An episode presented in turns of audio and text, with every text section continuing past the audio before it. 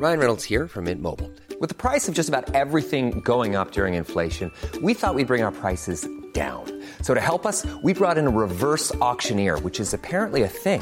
Mint Mobile unlimited premium wireless. Ready to get 30, 30, bit to get 30, bit to get 20, 20, 20, bit to get 20, 20, bit to get 15, 15, 15, 15 just 15 bucks a month. So, Give it a try at mintmobile.com slash switch. $45 upfront for three months plus taxes and fees. Promo for new customers for limited time. Unlimited more than 40 gigabytes per month. Slows. Full terms at mintmobile.com.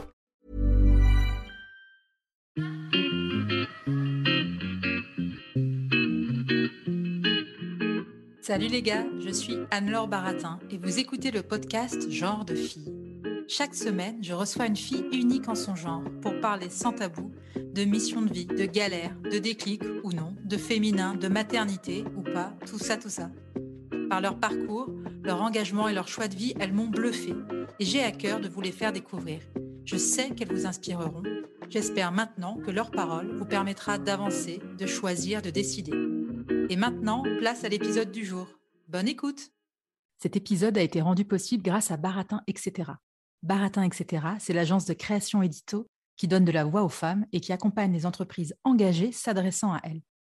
Aujourd'hui, au micro de Genre de Fille, je reçois Insaf El Hassini, avocate d'affaires, fondatrice de l'association Linine France et aussi créatrice du podcast de négociation salariale intitulé Ma juste valeur, qui est aussi une formation en ligne.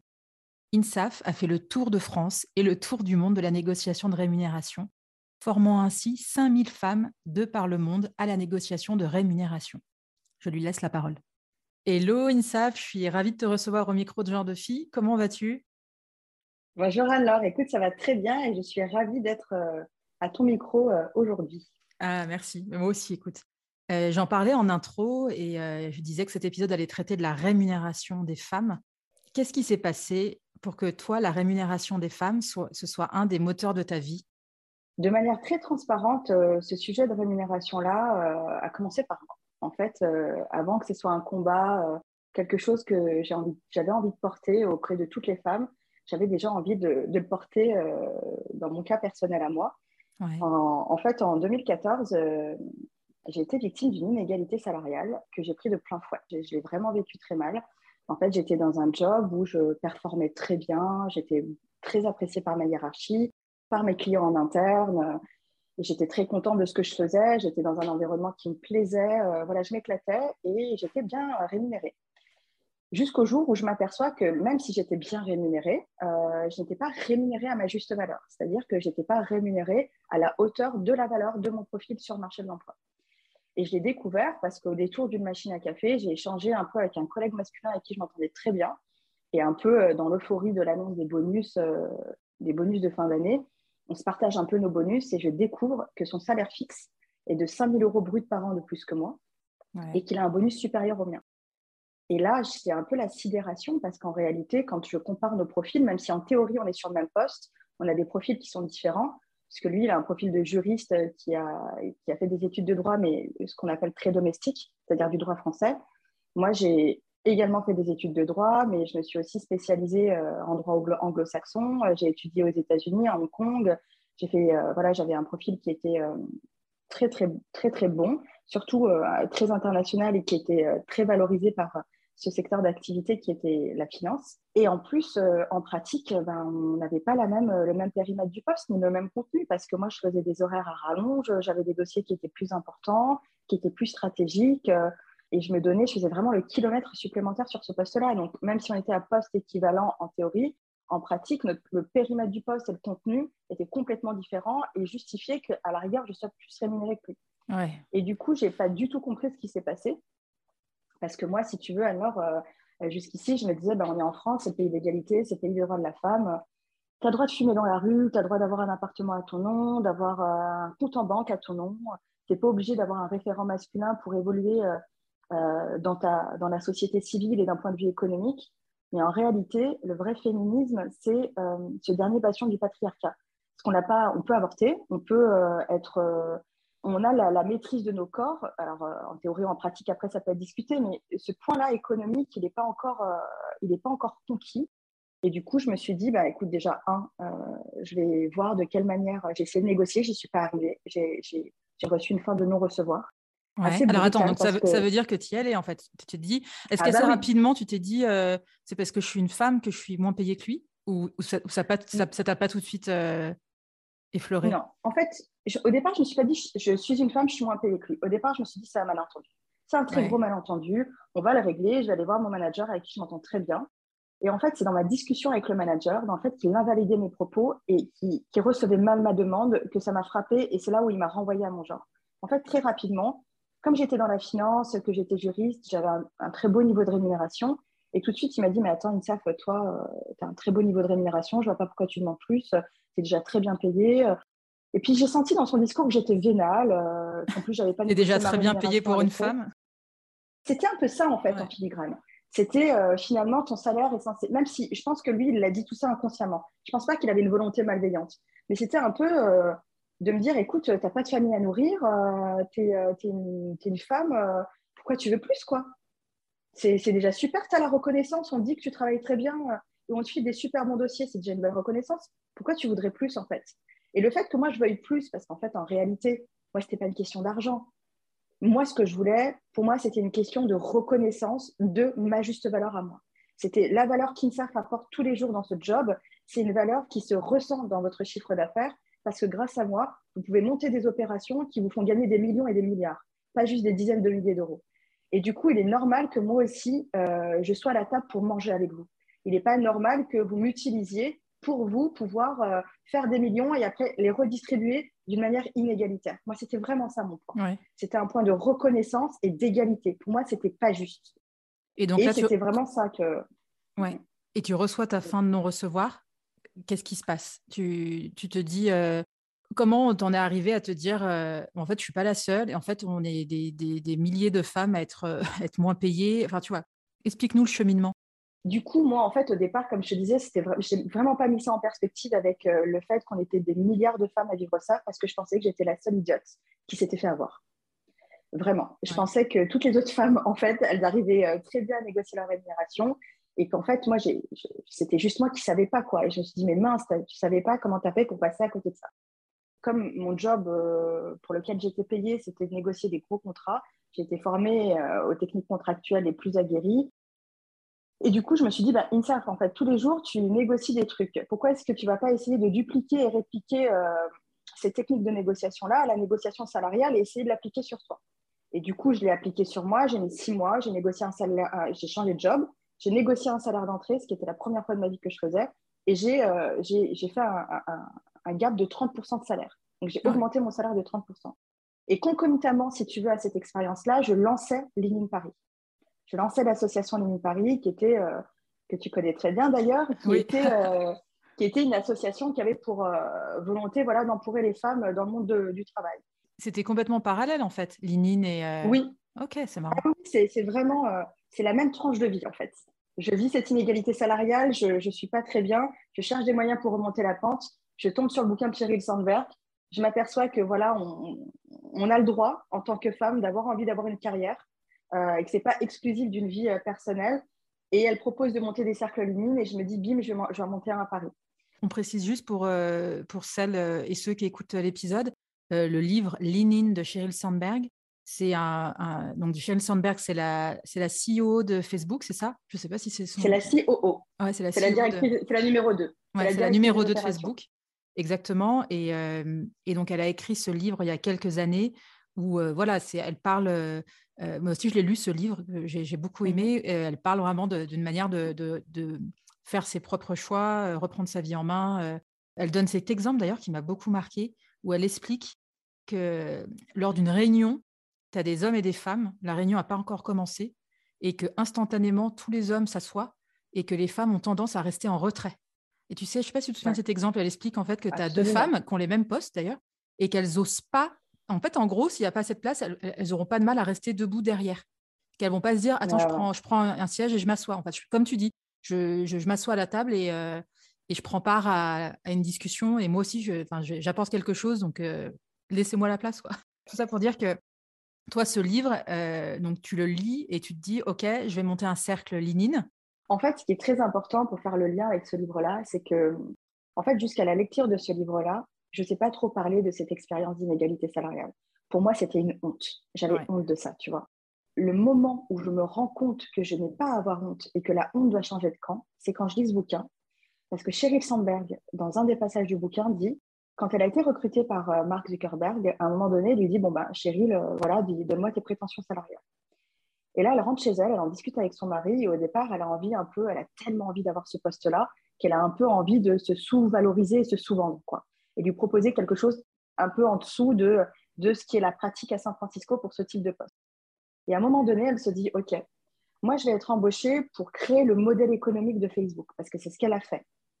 Si j'arrive en me sous-valorisant, comment est-ce que tu veux que Mark Zuckerberg ait confiance en moi? Puisque, puisque je ne suis pas capable de me vendre moi, comment est-ce que je vais être capable de vendre ses produits à lui?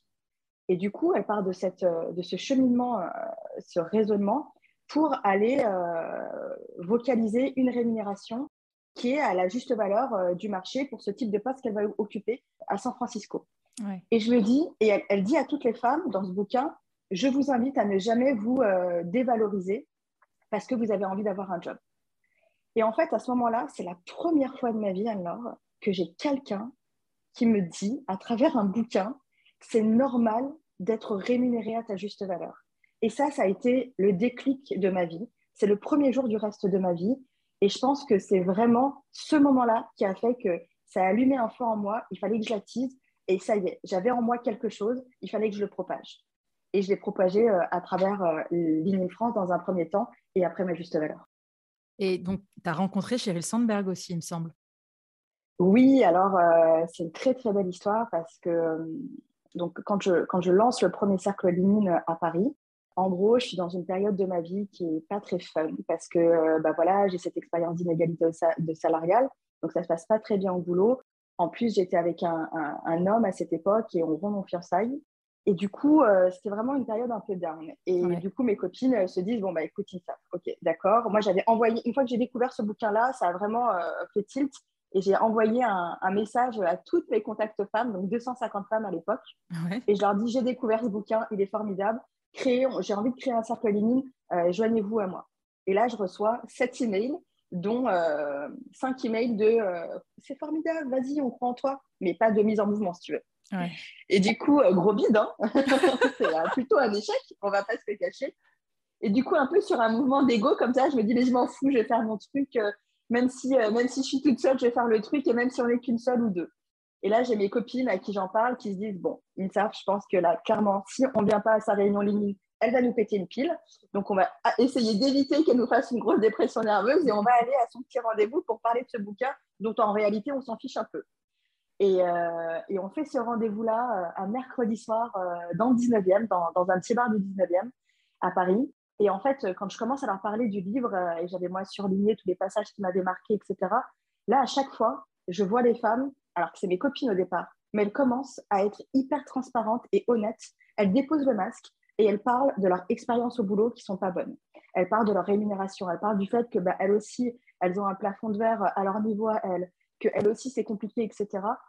Et en fait, il y a tellement une émulation positive qu'on décide qu'elles que, s'engagent réellement dans ce cercle ligne.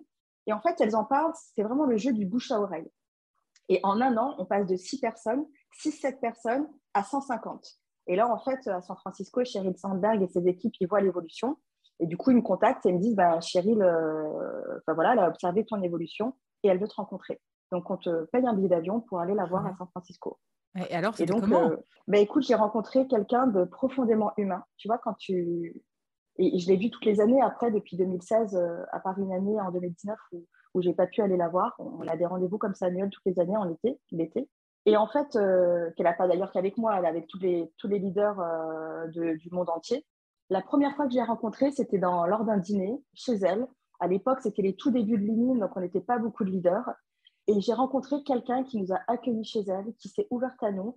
En fait, quand tu dis, enfin, Sheryl Sandberg, c'est la Beyoncé du monde des affaires, concrètement. C'est comme si demain, tu es, une petite chanteuse euh, en France et tu rencontres Beyoncé. La Beyoncé qui t'appelle, qui te dit, viens, j'ai envie de manger avec toi. Et tu t'attends à ce que quelqu'un soit complètement inaccessible, pas du tout euh, connecté, euh, un peu dans la promotion de soi-même, ou qu'elle a envie de te vendre un truc. Enfin, tu t'attends pas à quelqu'un d'aussi humain. Et moi, j'ai vraiment rencontré quelqu'un d'humain, quelqu'un qui était vraiment, euh, qui étaient vraiment investis dans la cause des femmes, qui avaient vraiment envie de faire bouger les choses et qui n'avaient pas juste envie d'être la queen bee, la reine des abeilles en, haut, euh, en haut de sa tour d'ivoire. Elle avait vraiment envie que qu'on puisse faire bouger les choses euh, sur le terrain et auprès des, des, des, girls next door, quoi. Pas juste des gros CEO. Et, euh, et ça a encore plus motivé mon engagement, évidemment. Et la preuve, ça fait huit ans que je le fais maintenant. ouais, oui, c'est vrai. Parce que, alors, il y, y, a un sujet dont j'aimerais bien qu'on en parle, c'est l'importance du réseau. Et c'est aussi quelque chose sur, sur lequel il me semble que tu insistes aussi pas mal. Je trouve ça hyper important. Et moi, j'ai une anecdote. Je me souviens justement de. Je crois que c'est Emmanuel Duez. Je l'avais vu lors d'une conférence. Elle a écrit un livre sur les réseaux féministes. Et elle dit justement que le problème des réseaux féministes, c'est pas qu'ils n'existent pas, ils sont là, mais c'est en fait qu'ils ne durent pas, contrairement aux réseaux masculins. C'est qu'en fait, elle, selon elle, les, les, les réseaux, ou l'importance du réseau, c'est que non seulement les femmes ne prennent pas encore compte alors, je ne sais pas si ça a changé depuis, tu vois. Je l'avais vu, il, y a, il me semble, il y a, quatre ou cinq ans. C'est le fait que, euh, contrairement aux hommes, on a du mal à, à, se dire que c'est indispensable d'avoir un réseau. Il y a encore des, connotations euh, comme si c'était pas bien d'avoir un réseau, de, l'entretenir, d'aller vers les autres.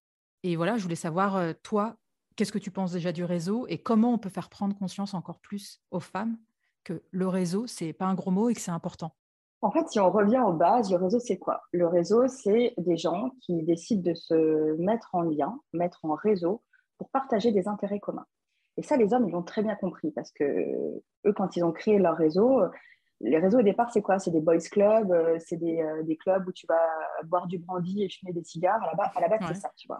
Et en fait, les mecs, ils n'allaient pas là-bas pour, euh, pour juste échapper à leur foyer, fumer des cigares et boire des brandis. Ils allaient là-bas pour faire du business et ils faisaient du business. Et finalement, ces réseaux-là, au final, tu as, des clubs où tu dois payer un ticket de rentrée pour rentrer, etc., parce que tu sais que tu vas faire du gros business avec eux. Et je pense que la difficulté avec les femmes, c'est que déjà, un, le réseau, euh, la première difficulté, je pense, c'est qu'elles n'ont pas de temps matériellement. Les femmes, déjà, elles jonglent avec énormément de casquettes. Et en réalité, des fois, elles se disent, bah, entre dormir et aller boire des verres avec des autres femmes, bah, je préfère dormir. je pense qu'il y a une problématique de temps et comme si tu veux, elles n'ont pas, euh, elles pas euh, vraiment compris l'importance de, de, la notion de réseau pour s'élever personnellement et professionnellement, elles le mettent en balle à leur liste de priorités. Donc la première chose en fait que j'aimerais envie de leur dire, c'est mettez le réseau en haut de votre liste de priorités parce que le réseau, c'est un catalyseur formidable. La deuxième chose, je pense pourquoi les réseaux ne sont pas pérennes dans les réseaux féminins, c'est qu'en fait, les réseaux sont basés sur le travail gratuit et bénévole des femmes. Et du coup, comme tout est gratuit, comme tout est bénévole, il y a un moment donné où les gens aussi s'épuisent parce qu'il euh, y a un moment donné, le travail doit être rémunéré. Tu ne peux pas juste faire des trucs bénévoles. Et comme les femmes n'ont pas encore compris que le réseau, ça pouvait leur servir pour faire du business, ben, en fait, elles ne font pas rentrer l'élément et, le paramètre business dans ce réseau-là. Du coup, en fait, à un moment donné, à force de faire du travail gratuit, elles se laissent un peu. Ça vient en bas de leur liste de priorités parce que finalement, même si personnellement, ça peut leur apporter, il y a un moment donné où euh, bah, ça dégringole parce qu'elles ont des priorités qui sont plus importantes. Et je crois que le troisième élément que j'ai mentionné tout à l'heure, qui est l'aspect business du réseau, c'est que les femmes, en fait, ne font pas suffisamment business entre elles. Les femmes, je pense qu'elles n'ont pas encore compris qu'il y avait un paradigme qui leur était applicable au niveau de l'argent, qui est que argent, c'est pas argent ou bonheur, c'est argent et bonheur. En fait, la société a tellement matraqué aux femmes qu'elles devaient choisir entre l'argent ou le bonheur ou le bien-être ou euh, euh, le fait d'être aimé socialement par sa famille, par ses amis, ou amour, ou par un compagnon, que du coup, en fait, pour elles, l'argent, c'est quelque chose d'annexe, d'accessoire. C'est l'accessoire au principal. Et du coup, en fait, elles n'ont pas compris qu'elles euh, avaient le droit de faire de l'argent et donc que ces réseaux-là pouvaient les aider à faire de l'argent. Évidemment, les, les, réseaux, je pense que c'est hyper important pour faire du business quand tu es freelance, quand tu es à ton compte, quand tu es entrepreneur, et faire de l'argent d'une manière différente, c'est-à-dire t'élever dans ta carrière quand tu es salarié. Parce que quand tu rencontres des femmes avec lesquelles tu as le même mindset, avec lesquelles vous entendez bien, avec lesquelles vous pouvez partager vraiment vos aspirations professionnelles, sans jugement, sans prise de tête, avec bienveillance, etc. Mais en fait, ces femmes-là, c'est des femmes à qui elles vont penser, elles vont penser à toi quand tu, à un moment donné, ça, se passera bien dans ton job, qui vont penser à toi quand elles ont une promotion en interne dans leur job, dans leur entreprise, c'est des femmes qui, à un moment donné, quand elles vont euh, avoir besoin de quelqu'un pour les épauler dans leur business, elles vont faire appel à toi. Et en fait, ce lien de confiance-là que vous créez dans les réseaux, c'est un lien de, confiance qui va ruisseler dans vos relations professionnelles parce qu'en plus de créer du business, vous allez travailler avec des gens avec qui vous, avez, vous, vous savez déjà qui partagent vos valeurs et avec qui vous avez confiance. Et en fait, je pense que le vrai challenge des femmes et des réseaux féminins de manière générale, c'est d'apprendre à utiliser ces réseaux-là pour faire du business, mais pas du business en mode je suis là pour prendre et pas pour donner, je suis là pour tout vous flouer et un peu, tu vois, en mode malveillant euh, avec les gros, euh, les grosses sirènes euh, de, de, de, la, de, la vision de l'argent d'un point de vue masculiniste. Vas-y, on y va, on défonce tout, on écrase tout le monde.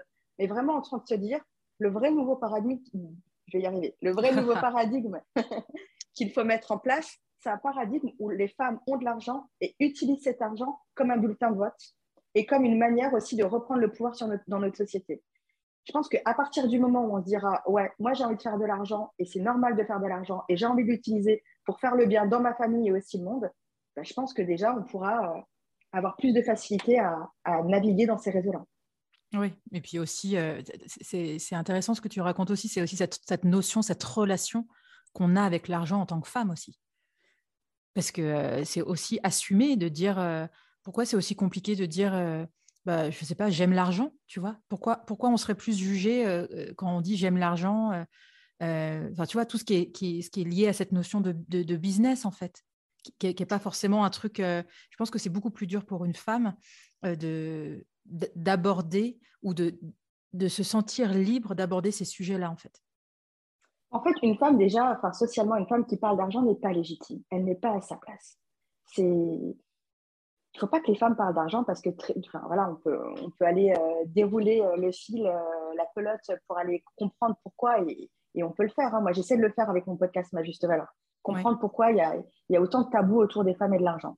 Mais attends, je pense que... ça, excuse-moi, on en parlera après de Ma Juste Valeur. En fait, c'est toi justement qui as fait, je le disais en intro, qui a fait un tour de mmh France de la négociation salariale, tu as rencontré des centaines de femmes. Mmh euh, donc, tu as, pu voir justement leur relation avec l'argent ou avec leur salaire. Qu'est-ce qui t'a marqué en fait quand tu as fait ce tour de France de la négociation salariale? J'ai fait le tour de France et j'ai fait le tour du monde. Donc, euh, à la fin de mon tour du monde, j'avais rencontré 5000 femmes. Mmh, c'est énorme. Euh, c'est énorme. Et je suis pas, j'ai pas fait juste un tour du monde de, l'Europe occidentale, tu vois. Je suis partie en Inde, je suis partie au Pakistan, j'ai fait les États-Unis, l'Europe, l'Afrique. J'ai vraiment, euh, j'ai été en, voilà, j'ai été à peu près pas partout parce qu'évidemment une vie ne nous permet pas d'aller partout, mais j'ai quand même été dans tous les continents. Et en fait, le dénominateur commun que je, ça c'est le constat que je fais, c'est que les femmes abandonnent leur pouvoir quand il est question d'argent. Ça, c'est un dénominateur commun qui est présent dans toutes les femmes partout dans le monde, que ce soit des Pakistanaises, des Indiennes, des Américaines. Alors pourtant, on sait, Dieu sait que les Américains ont vraiment des facilités à parler d'argent, ce que n'ont pas les Françaises, par exemple, en termes de culture. Mais voilà, j'ai vu des Marocaines, enfin voilà, j'ai vraiment vu énormément de femmes. Et le principal problème, c'est que dès qu'il est question d'argent, on abandonne notre pouvoir. Quand on est, euh, si on prend, si on met ça dans la perspective de la rémunération, quand on est salarié et que tu fais un entretien, en réalité, tu vas jamais aller découvrir ta valeur sur le marché du travail. Tu attends que le recruteur te dise, bon, bah, vous, je vais vous payer tant. Quand tu fais un entretien avec les c'est vous, je vais vous payer tant. Quand, euh, après, quand on se met dans, dans la sphère professionnelle, c'est plutôt, euh, tu abandonnes toutes les questions d'argent à ton mari, euh, à ton partenaire. ça, c'est dans les couples hétérosexuels. tu attends que ton père te donne ton argent de poche. En fait, si tu veux, il y a toute une construction sociale, parce que je n'ai pas envie de, j'ai pas envie d'over-responsabiliser les femmes ou de les culpabiliser surtout. Mais le problème, c'est qu'il y a toute une construction sociale qui nous matraque et qui nous dit que quand il est question d'argent, les femmes ne sont pas légitimes à s'en occuper. Il faut qu'elles délèguent ce sujet-là à un référent masculin ou à un autre référent. Et je pense que c'est le principal problème parce que comme on abandonne notre pouvoir par rapport à l'argent, on ne se sent pas légitime d'en parler. Quand on en parle, après, on a, des, euh, on a le backlash de la société voilà, qui, arrive et qui nous juge qui nous aiment pas. En fait, le, vrai truc, c'est que quand tu parles d'argent, tu ne vas pas être aimé. Tu vas pas être aimé par les autres parce que tu vas être jugé, tu vas être perçu comme vénal et tout. Et en vrai, alors, on, on va pas se mentir. L'être humain, l'objectif de l'être humain, c'est d'être aimé au final. Tu vois? C'est voilà, enfin, on est des animaux sociaux, on a besoin de, de sentir euh, faire partie de quelque chose. Et si tu te dis, ben, je, vais, je vais parler d'argent, je, je vais être exclu, parce que si je parle d'argent, si je dis que j'ai envie de gagner de l'argent, ben, ma famille va me regarder bizarrement, euh, Il y en a d'autres qui vont me traiter de personne euh, vénale ou cupide. Mon boss va me dire que je ne suis pas suffisamment euh, dans la gratitude par rapport, euh, alors que j'ai déjà de la chance d'avoir un job et qu'il y en a d'autres qui crèvent de faim. Enfin voilà, en fait, tout te renvoie au fait que tu n'es pas valide à parler d'argent. Et en fait, ça, c'est ce que j'ai envie de casser. C'est ce que, j'essaye de casser?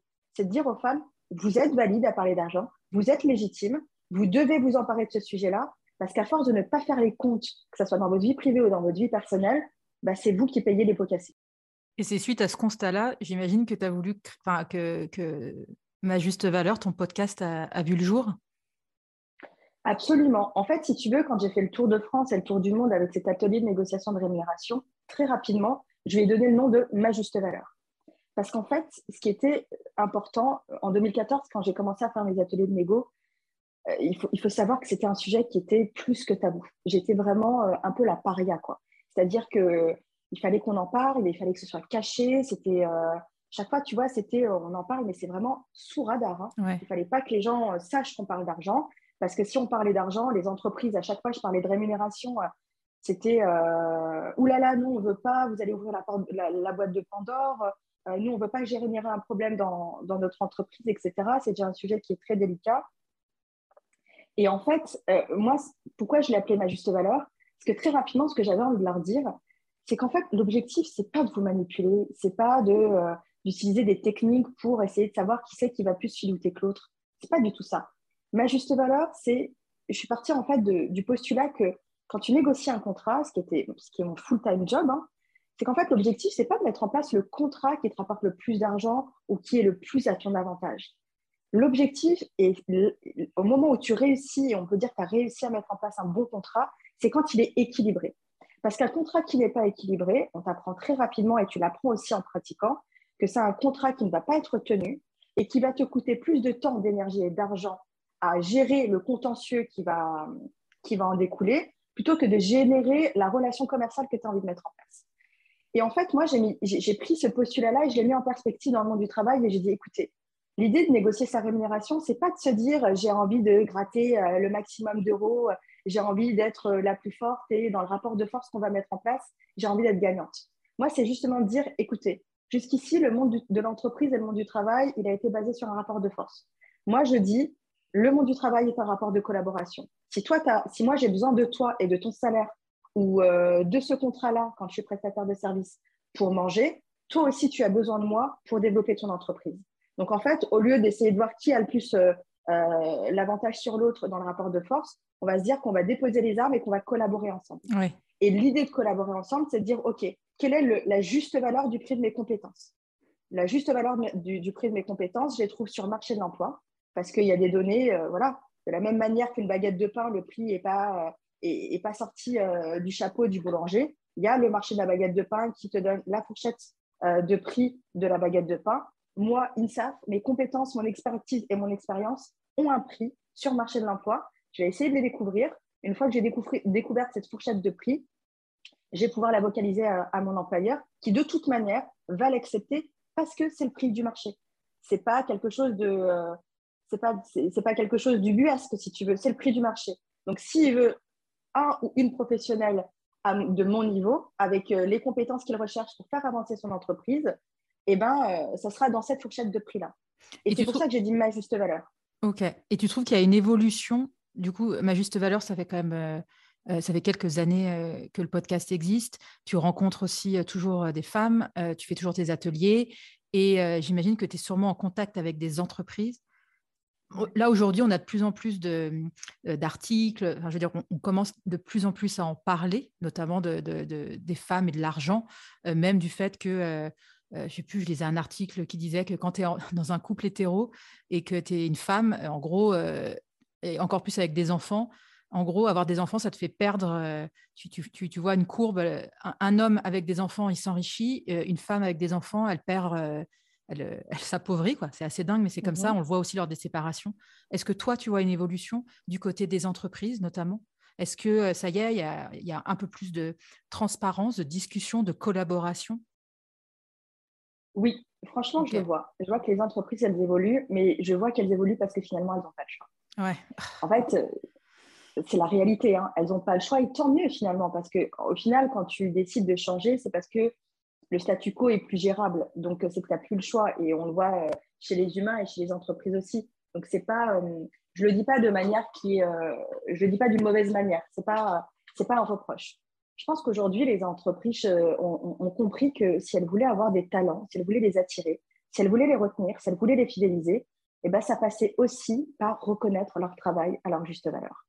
Et du coup, même si aujourd'hui on est, euh, on, en transition, hein, euh, il y a encore beaucoup de choses à faire, mais aujourd'hui elles comprennent ça. Et moi, tu vois, je vois par exemple une grosse boîte comme Capgemini a acheté la formation Ma Juste Valeur, où euh, je forme les lignes managériales, les lignes RH à une plus juste reconnaissance des talents féminins. je les aide à optimiser leur politique salariale, à conduire le changement, à mettre en place des environnements de travail qui sont, basés, qui sont fondés sur la reconnaissance du travail des employés plutôt que, que sur autre chose et ben, tu te dis que oui, euh, il y a des entreprises qui sont prêtes à vraiment euh, à faire ce, ce, pivot-là, à, pivoter, parce qu'elles ont compris les enjeux du marché de l'emploi.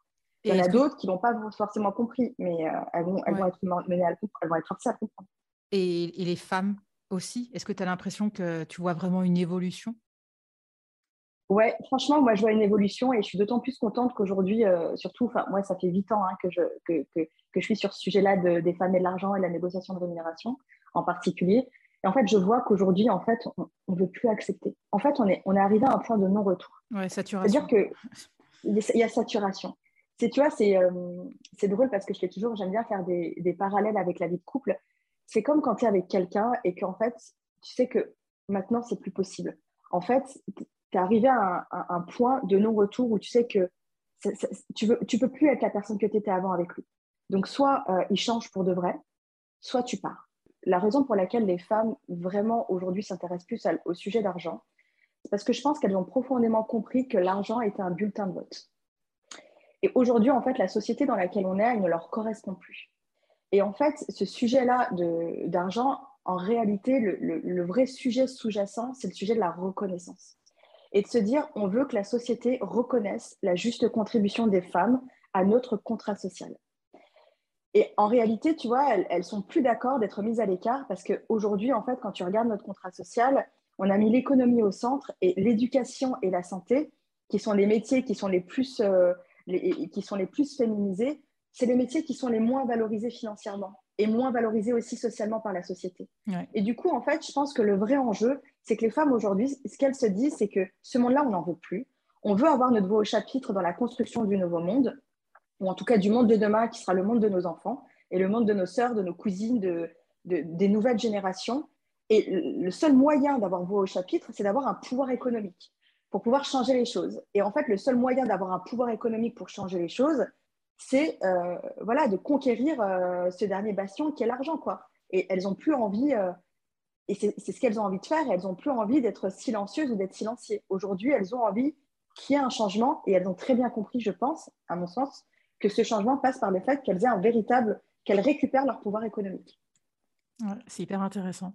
On va passer aux petites questions de la fin. Mmh alors, je ne sais pas si tu connais Annick Cogent, qui est journaliste au Monde, qui a fait des portraits de femmes et qui pose cette question. Ça a même donné un livre. Elle mmh demande souvent à ses invités de compléter la phrase Je ne serais pas arrivée là si. Alors, à ton tour, Insaf, de compléter. Ah, bonne question. Prends ton temps, J'ai tellement, de personnes à citer. Euh, mais je vais faire quelque chose qui, qui va peut-être un peu dérouter, mais c'est ma manière aussi de montrer l'exemple je pense que je n'en, euh, je, n'en serais pas là si à un moment donné, je ne m'étais pas fait confiance. Et je pense que, évidemment, hein, mon parcours, euh, comme j'ai dit au début, euh, il y a beaucoup de personnes à citer. Et, Dieu sait qu'il y a beaucoup, beaucoup, beaucoup, beaucoup de personnes que j'aimerais citer. Mais je pense que nous, les femmes, on a tendance à citer les autres et s'oublier soi-même. Et oublier que aussi, si à un moment donné là, c'est à un moment donné, on a un parcours là, c'est parce qu'à un moment donné aussi, on, on s'est fait confiance, on a eu le courage de sortir de sa zone de confort et on a eu le courage d'aller contre-courant. Euh, et, en fait, moi, la personne que j'ai envie de remercier aujourd'hui, c'est la INSAF de 2014. Et lui dire bah, merci d'avoir tenu le coup et merci de ne pas, avoir, euh, pas avoir cédé aux sirènes euh, de la validation d'autrui. Qu'est-ce qui t'anime? La justice. Qu'est-ce qui te met en colère ou peut t'agacer? L'injustice. Euh, Irrémédiablement. Est-ce qu'il y a une femme que tu aimerais entendre au micro de genre de fille? Oui, j'aimerais entendre plusieurs femmes au micro de genre de fille. Et euh, si je devais en, citer qu'une seule, euh, là aussi c'est un peu compliqué parce que du coup il faut faire un choix. Non, mais tu, peux en citer deux si tu veux. Allez, je, je, suis sympa. Alors je voudrais citer Kara Kirchner, qui est euh, la leader de l'Union des Savoies. Et pas tant pour son engagement avec l'UNIN, mais plutôt pour, pour l'initiative qu'elle a mis en place qui s'appelle l'art de l'itinérance. Et je trouve ça formidable parce qu'à mon sens, cette femme-là, c'est la nouvelle, c'est la Bene Brown française. Parce qu'elle a mis en place euh, voilà, une méthode qui est basée sur le fait, enfin, sur l'art d'être en itinérance pour aller vers le chemin de soi. Et je, je, trouve cette méthode formidable. Et vraiment, je la conseille à tout le monde. Donc, je pense que vraiment, ça vaut le coup euh, qu'elle en parle et qu'elle soit mise en lumière. Mais je confirme, c'est vrai que l'art de l'itinérance, même le fait de, de marcher, pour trouver des, solutions pour. Euh, non, c'est. Tu as, complètement raison. Je te laisse finir, excuse-moi. Et la deuxième femme euh, que j'aimerais entendre au micro de, de genre de fille, il y en a plusieurs et c'est dur de, de, de, faire un choix parce que. Il y en a plusieurs parce que c'est toutes des femmes qui, euh, qui interviennent sur ce sujet-là, un peu d'argent, de finances personnelles et du fait de, de, vraiment s'empouvoirer et, et, de maîtriser cette question-là, ben, je vais les dire tout en tant pis. Je dirais Nina Baka, que j'aime beaucoup. Euh, je dirais Héloïse Boll aussi, que j'aime euh, beaucoup. Eh, c'est marrant que tu euh, parles d'elle. J'ai reçu sa newsletter ce matin. C'est hyper bien fait. J'adore. C'est Prends l'oseille, c'est ça? Ouais, ouais, c'est Prends l'oseille. Et je, c'est Prends l'oseille. Et son enfin, sa, boîte s'appelle Oseille et compagnie. D'accord. Elle a un ton euh, de tonton flingueur euh, que j'adore. Ouais, je suis d'accord. Moi-même, moi-même, je l'ai, invitée sur mon podcast et elle est formidable. Et je pense que ce qu'elle dit, il faut, faut, vraiment, euh, faut vraiment diffuser au plus grand nombre. D'accord. Et hum, la dernière question, quel genre de fille es-tu, Insaf? Une fille vraie, authentique, avec ses défauts et ses qualités, qui essaye et qui a un véritable work in progress. Eh ben, écoute, c'est un joli mot de la fin. Merci beaucoup, Insaf, et puis euh, je te dis à bientôt. À très vite. Merci pour cette invitation, Anna. Merci d'avoir écouté cet épisode. J'espère qu'il vous a plu. Si c'est le cas, partagez-le autour de vous et sur les réseaux sociaux. N'hésitez pas non plus à laisser un avis positif à propos de genre de filles sur vos applications de podcast. Pour ne rien manquer de genre de fille, suivez-moi à Anne-Laure Baratin sur Instagram. Si vous avez des compliments, des critiques ou des réflexions, n'hésitez pas. Merci à Marvin Marchand pour la musique du générique. Bonne semaine et à très vite. Salut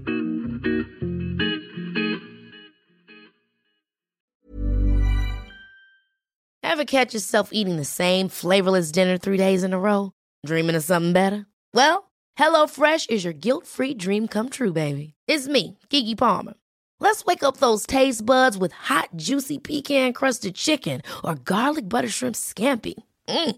Hello Fresh. Stop dreaming of all the delicious possibilities and dig in at HelloFresh.com. Let's get this dinner party started.